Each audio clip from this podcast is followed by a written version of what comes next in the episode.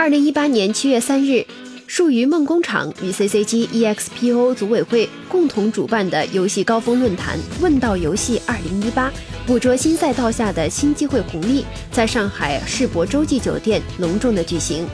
本次大会上，包括盛大游戏、网易游戏、三七互娱、蓝港游戏、凯英网络。虎牙直播、熊猫 TV、龙珠直播、游族网络、第九城市、复兴文化等在内的数十家行业知名企业的高层人士受邀出席，并且担任了演讲嘉宾，就2018年游戏行业发展的新赛道和新机遇各抒己见，并对游戏行业发展的新趋势提出了自己的预测。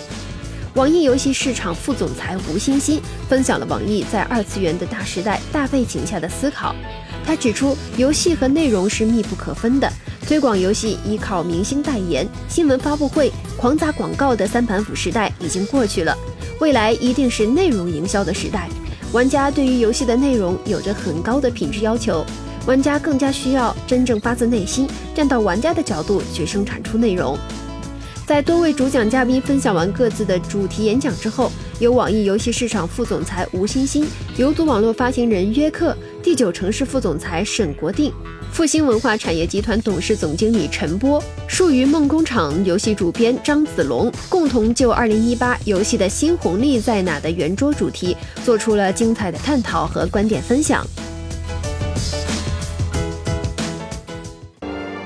请扫描以下二维码，添加关注“游戏风云”官方公众号，